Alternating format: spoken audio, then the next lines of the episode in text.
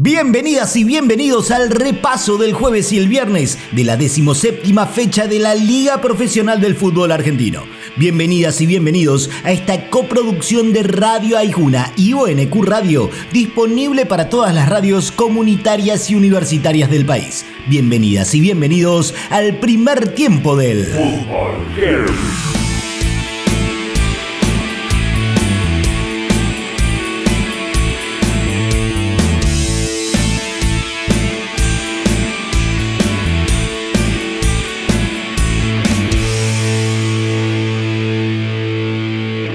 Arsenal le virló tres puntos claves a Independiente. Claves porque al viaducto le sirven para sumar en el promedio. Claves porque le hubiesen servido al rojo para continuar con la levantada. Lo cierto es que los de Sarandí jugaron un poquito mejor que los de Avellaneda y en la patria chica de ambos el triunfo fue para el por 2 a 1. El arquero del equipo ganador, Alejandro Medina, explica el porqué del triunfo. Creo que está concentrado, no parar de correr en los noventa y pico de minutos que jugamos y y querer eh, dar vuelta a esta situación y bueno, conseguimos algo tan importante como un triunfo. Godoy Cruz presionó a Gimnasia en todas las líneas, no lo dejó jugar, pero el Tomba sí lo hizo y muy bien a lo largo de todo el partido. Y esa superioridad en defensa y en ataque hizo que el bodeguero se quedara con los tres puntos luego del 2 a 0 final.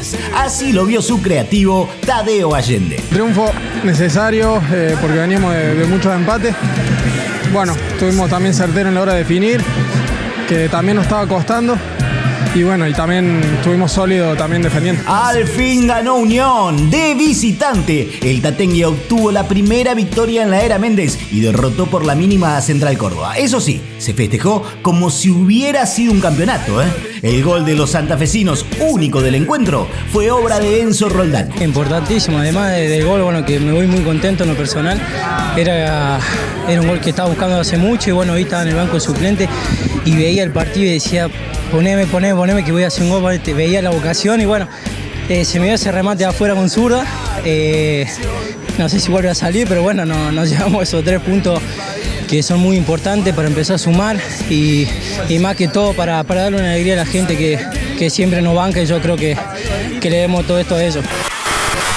En San Juan, el fútbol heavy se escucha en Radio Universidad, FM 93.1. Central se hace inexpugnable en Rosario. El canalla le dio vuelta al resultado a Defensa y Justicia, se lo llevó por 2 a 1 y se metió en la zona alta de la pelea. Analiza la victoria el defensor de la Academia Rosarina, Carlos Quintana. La verdad que un gran triunfo, que un gran rival que estaba arriba de nosotros. Esto nos permite seguir estando ahí arriba, poder pasarlo a ellos y bueno, seguir estando en el lote de lo de arriba que es donde queremos estar. Estudiantes continúa en plena levantada. Parece mentira, pero después del clásico, el pincha comenzó a sumar y mucho metiéndose en los puestos de vanguardia de la liga profesional.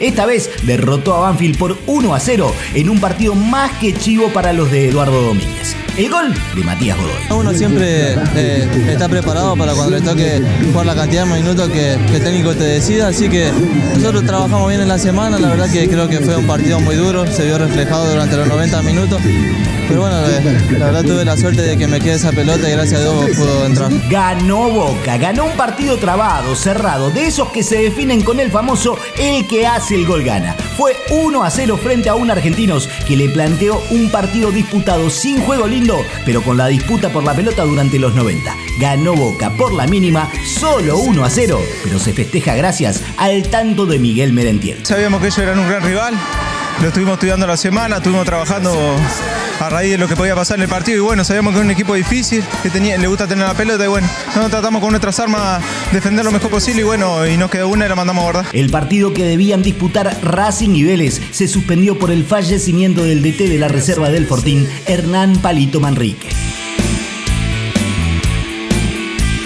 En el primer tiempo suena Loborne haciendo el pibe a CDC. Después del entretiempo, repasamos el resto de la fecha 17 de la Liga de los Campeones del Mundo, acá, en el Fútbol Heavy.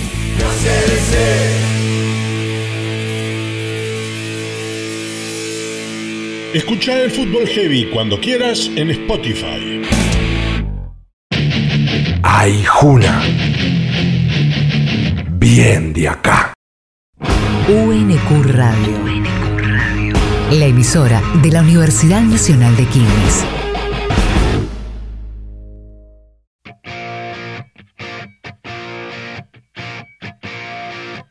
Bienvenidas y bienvenidos al repaso del sábado y el domingo de la decimoséptima fecha de la Liga Profesional del Fútbol Argentino. Bienvenidas y bienvenidos a esta coproducción de Radio Aijuna y UNQ Radio, disponible para todas las radios comunitarias y universitarias del país. Bienvenidas y bienvenidos al segundo tiempo del Fútbol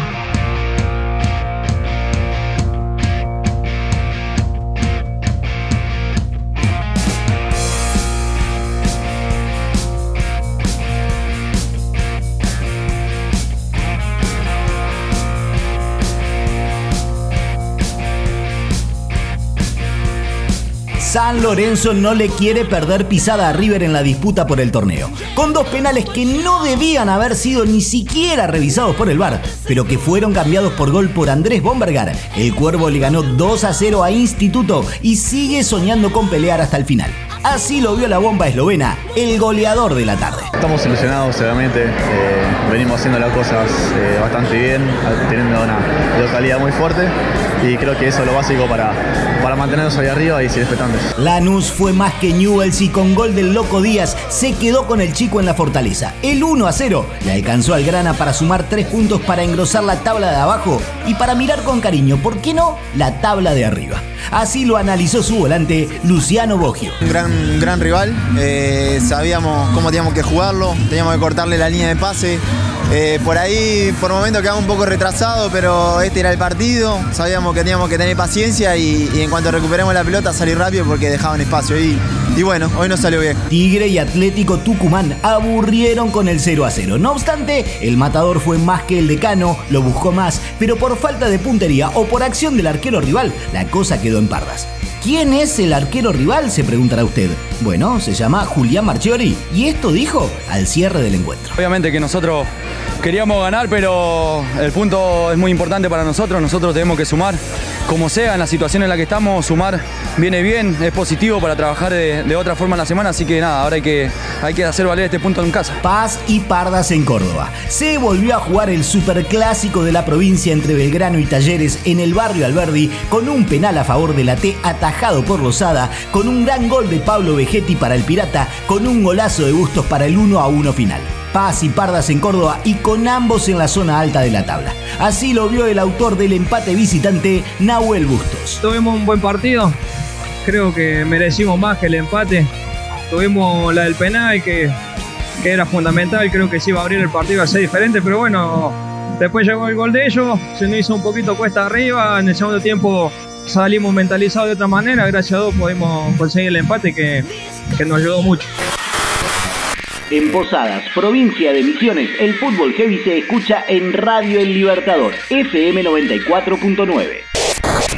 Sarmiento y Huracán empataron en cero, pero ojo, no aburrieron. Se tiraron con de todo en ataque y gracias a los arqueros es que no se abrió el tanteador. A veces pasa, entretenido 0 a 0 y el análisis del golero de la quema, Lucas Chávez. Pudimos mantener el arco en cero, eso es lo, único bueno, pero nada, con bronca porque necesitábamos los tres puntos, eh, los fuimos a buscar, tuvimos situaciones, no pudimos concretarlas, así que nada, te queda un sabor amargo porque creo que perdimos dos puntos que nos servían para, para mejorar en el torneo y bueno, poder levantar, empezar a levantar de una vez por todas. Otro empate entretenido fue el de Barracas y Colón en Santa Fe. Si bien acá sí hubo un gol para cada quien, lo cierto es que se buscaron bastante, apostaron al buen juego colectivo y equilibraron fuerza durante los 90 y eso marca el porqué de las tablas. El gol del Sabalero fue de Álvarez, mientras que el empate del Guapo fue por el pie de este señor, Iván Tapia. Contento en lo personal por, por volver a convertir, me está tocando bastante seguido, así que... Eh, hay que seguir así y por suerte sirvió para,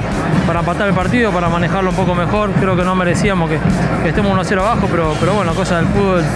Eh, un error no forzado, le dejamos patear y la verdad que también hizo un golazo. River sacó adelante un partido chivísimo frente a Platense. Fue 2 a 1 para un millonario que sigue arriba de todo y de todos, después de un trabajadísimo partido donde la ventaja fue más por individualidades que por rendimiento colectivo. Así lo vio el delantero de la banda, Miguel Borja. Tuvimos unos 15, 20 minutos en lo que se, podía anotar muchos más goles, pero bueno, creo que ellos se encontraron con, el gol de, pelota quieta, que eso los ayudó mucho, eh, pero creo que en el segundo tiempo salimos mucho mejor y, y se pudo ganar. El puntero es River con 40, seguido por San Lorenzo con 35. Hoy estarían descendiendo Platense y Arsenal por promedios y Unión por sumatoria de puntos.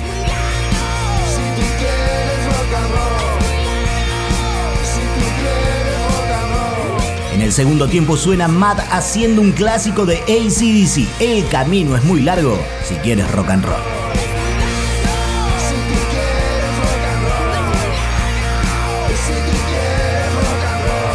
En cualquier momento regresamos a analizar los resultados y los testimonios del fútbol de la Liga de los Campeones del Mundo. Soy Diego Restucci y esto es el Fútbol Heavy.